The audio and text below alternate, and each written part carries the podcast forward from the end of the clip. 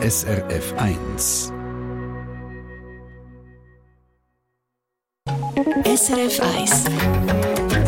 Espresso. Ein Espresso-Hörer hat es gerade vor kurzem erlebt. Statt einem Kostenvoranschlag für ein Abo schickt ihm Sunrise gerade den Vertrag. Und das Abo, das er gar nicht wollte, wird er einfach nicht mehr los. Also ich finde, das ist eigentlich das Hinterletzte, was man machen kann, als Firma, die Kunden betreut, die Kunden einfach so im Stich zu lassen. Ja, und da hakt man natürlich nach. Und sich für Konsumentinnen und Konsumenten einsetzen, das macht auch der Kassensturz seit 50 Jahren. Wir schauen ein bisschen später mit der Moderatorin Bettina Ramseyer führen auf die Jubiläumssendung von heute Abend. Ich bin Oliver Futter. Guten Morgen miteinander.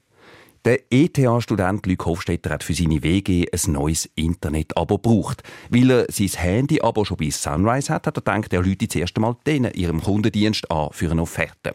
Aber statt dem Kostenvoranschlag, den er hätte wollen, hat er gerade ein Abo am Hals. Yvonne Hafner vom Espresso-Team. Und das bringt er schon seit einem Vierteljahr einfach nicht mehr weg. Ende September hat der Luc Hofstetter der Sunrise angerufen, eben wegen dem neuen Internet-Abo, das er für seine Wege braucht. Der Kundenberater sagt am Telefon, er schickt ihm per Mail einen Kostenvoranschlag. Am gleichen Abend noch kommt ein fix fertig abgeschlossener Vertrag. Und zwar für das Internet-Abo ab Home L für gut 60 Franken im Monat. Ja, also ich bin zuerst mal äh, eigentlich ziemlich vor den Kopf gestoßen weil ähm, ja, es ist eigentlich ein Vertrag, der ohne meine Zustimmung abgeschlossen ist worden. Und ja, ich bin gerade ein bisschen ähm, über, ja, wirklich überrascht gewesen. Erzählt uns der Luc Hofstetter. Und was macht man in so einer Situation? Anrufen natürlich. Ja, ich habe am nächsten Tag gerade angerufen und sie haben mir dann ähm, bestätigt, sie werden das stornieren. Und ich habe auch eine Stornierungsbestätigung bekommen, die rückwirkend auf den 25.09., dann, wo das Produkt ist abgeschlossen wurde, äh, gilt. Abgeschlossen, erledigt, denkt sich der ETH-Student. Als er sich Ende Oktober in sein Kundenportal bei Sunrise einloggt, um seine Handyrechnung zu zahlen, merkt er, hoppla, er sieht, dass da eine Rechnung von über 100 Franken von dem Home L drauf ist. Und ähm, ja, bin, bin wirklich nochmal aus allen Wochen gefallen und ähm, bin mir dann wirklich sehr, sehr veräppelt vorgekommen. Kann man verstehen.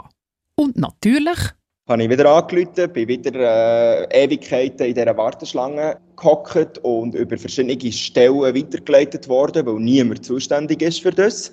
Und ähm, dann ist mir versichert worden, ja, da ist ein Fehler passiert, sie werden das in den nächsten 48 Stunden erledigen.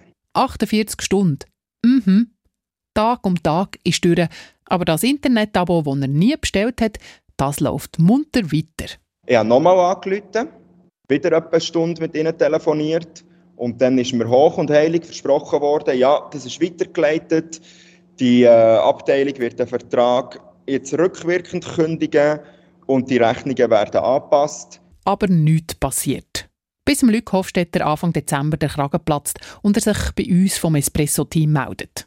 Also was mich extrem nervt, ist, dass ein äh, Produkt ist abgeschlossen wurde ohne meine Zustimmung und jetzt äh, ich meine Zeit muss investieren und meine Energie, um das Produkt zu stornieren. Also ich finde, das ist eigentlich das Hinterletzte, was man machen kann, als Firma, die Kunden betreut, die Kunden einfach so im Stich zu lassen. Dass Sunrise manchmal eine lange Leitung hat, zum Beispiel gerade wenn man per Telefon ein Abo künden will, das wissen wir. Dass es das Telekom-Unternehmen nicht schafft, einen Vertrag rückgängig zu machen, wo der Kunde nie abgeschlossen hat, peinlich. Der Rolf Ziebold, Sprecher von Sunrise, gibt uns recht. Dass man bei Sunrise anläutet und gerade einen Vertrag am Haus hat, das darf nicht vorkommen, sagt er. Da ist leider ein Fehler passiert. Das hat der Mitarbeiter hier nicht dürfen so erfassen, weil es ist kein Vertrag abgeschlossen wurde. Der Vertragseintrag ist fälschlicherweise gemacht worden und wir haben uns dort beim Kunden für das auch entschuldigt. Der Fall von Luc Hofstetter sei zwischen den Abteilungen hin und her geschoben worden, sagt Rolf Ziebold. Es hat sich niemand so richtig zuständig gefühlt, den Vertrag zu stornieren. Ein unglücklicher Einzufall sei das. Wir haben uns entsprechend auch beim Kunden dafür entschuldigt, tun ihm die Umtriebe drei Monatsgutschriften auf dem Handy-Abo jetzt anbieten. Und, und, es tut uns natürlich leid, ich hätte da so lange müssen warten bis die Stornierung ist durchgeführt wurde. Unglücklicher Einzelfall. Ja, diese Phrase haben wir doch auch schon öppe gehört. Auch Anfang dieses Jahr, wo wir über einen ähnlichen Fall bei Sunrise berichtet haben. Trotzdem will der Sunrise-Sprecher nichts von Chaos oder Puff im Kundendienst wissen. Nein, das ist falsch, dass wir per se irgendwie ein Chaos hätten oder ein Durcheinander im Kundendienst. Wir arbeiten mit verschiedenen Partnern zusammen, äh, auch im Bereich des Kundendienst. Äh, und dort hat es in der Vergangenheit eine höhere Fluktuation gegeben. Das heisst, mit neuen Mitarbeitern müssen Schulen Prozesse einführen. Das kann zum Teil Auswirkungen haben, dass nicht alle Mitarbeitenden Prozesse so einhalten, wie sie sollten. Da tun wir natürlich sofort gerade so viel zum Anlass nehmen, wieder intensiv nachzuschulen, damit das nicht mehr passieren kann. Ja, und da nehmen wir den Sunrise-Sprecher natürlich gern beim Wort. Ein Luc Hofstetter, sein Abo, das ihm da ungefragt angehängt worden ist, das haben sie jetzt wirklich übrigens storniert und die Gutschrift, die hat er auch bekommen. Dank Espresso gibt es in dieser Geschichte also doch noch ein Happy End. Es ist jetzt gerade Viertel ab 8, das ist SRF 1 mit dem Konsumentenmagazin Espresso. Münzen, die über den Fernsehbildschirm trollen und dazu die Erkennungsmelodie.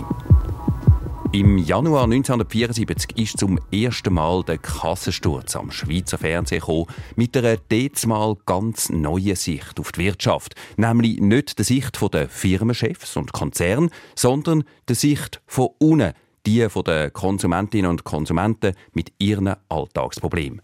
Der Kassensturz hat ihnen eine Stimme gegeben, anwaltschaftlich. Und das Erfolgsrezept, das verhebt seit 50 Jahren bis heute. Erfunden und auch als erster moderiert hat der Kassensturz der Medienpionier Roger Schawinski. Logisch hat mir die aktuelle Kassensturz-Moderatorin Bettina Ramseyer gesagt, ist er heute Abend in der Jubiläumssendung darum auch einer von ihren Gästen im Studio. Er wird heute aber sicher etwas dazu sagen, was dort mal am Anfang das Konzept war, 1974, als er es gegründet hat, inspiriert durch etwas, was er erlebt hat in Amerika. Aber es wird auch der Uli Schmetzer zu Gast sein, der, der die Sendung am längsten moderiert hat, ein Vierteljahrhundert und selbstverständlich auch geprägt hat. Dann wird ein Medienrechtsanwalt dort sein, derjenige, der am meisten Fälle gegen den Kassensturz vertritt und selbstverständlich auch Publikum, also ausgewählte Zuschauerinnen und Zuschauer, ohne die würde es den Kassensturz gar nicht so geben. Hm, das ist also für dich eine neue Situation, von Publikum moderieren? Ja, da habe ich noch Respekt davor, weil sonst normalerweise ist das eine überschaubare Runde in so einem Studio und jetzt habe ich plötzlich über 100 Leute, die mir beim Arbeiten zuschauen. Ja, das wird äh, speziell. Ja, in der Jubiläumssendung heute Abend sieht man dann natürlich auch, was sich in den letzten 50 Jahren verändert hat an unserer Arbeit. Das hast du selber gemerkt. Du hast ja recherchiert für einen Beitrag und bist dann ins Archiv gestiegen. Da habe ich zum Teil bemerkenswerte Sachen entdeckt. Zum Beispiel etwas, was mir sehr geblieben ist. Es ist um einen Betrüger gegangen, einen Gauner. Und dann ist der Kassensturz zu der Bank gegangen, wo der ein Konto hatte und hat der zuständige Bankier zu dem Betrüger befragt und der hat auch noch Auskunft gegeben. Also etwas, was heutzutage unvorstellbar wäre. Dass man an Verantwortliche ankommt, überhaupt, ist sehr viel schwieriger geworden. Heutzutage gibt es eine Armee von PR-Leute, Kommunikationsabteilungen, die sich um das kümmern und die Leute auch abschirmen. Das ist immer schwieriger geworden, an die anzukommen oder dass sie ins Studio kommen. Das ist etwas, was wir auch bei Espresso natürlich miterleben. Jetzt, Bettina, der Kassensturz, der ist ja älter als du. Hast so ist es, danke. hast du Kindheitserinnerungen an Kassensturz? Hey, was mir in den Sinn kommt, äh, sind Schneuz es tut mir leid, es sind die dominanten Schnäuz vom äh, Urs P. Gasche und Hans Rätz und so. Also das ist für mich das Bild, das ich mit dem Kassensturz verbinde aus dieser Zeit. Ja. Stimmt, das ist etwas, wo mir jetzt auch gerade bewusst wird. Genau, die Schnäuz, die wir dort hatten. Aber natürlich sind dann auch die legendären Berichte. Ich erinnere mich zum Beispiel aus der Kindheit an die Büchse Ravioli mit diesen unappetitlichen Zutaten. Jedes Mal, wenn ich im Laden gestanden bin, habe ich gedacht, weh, das kaufe ich sicher nicht. Oder ein bisschen aktueller dann auch Erfolg vom Kassensturz. Die sind heute Abend auch ein Thema. Die 156 Millionen Buß gegen BMW, weil die Parallelimport verhindert haben zum Beispiel. Und du, Bettina, du beleuchtest in deinem Beitrag, wie sich der Konsum in diesen 50 Jahren verändert hat. Ja, und das ist wirklich extrem, wenn man sich das mal vor Augen führt, oder? Es ist global heutzutage und es ist digital, wie wir einkaufen. Und das ist natürlich vor 50 Jahren ganz anders gewesen. Da hast du deinen Laden gehabt, im Dorf, jetzt ein bisschen plakativ formuliert, oder? Dein äh, Elektrofachgeschäft und dort bist du kaufen beim Verkäufer deines Vertrauens. Und heute ist das ein anonymer Riesenkonzern, der uns gegenübersteht.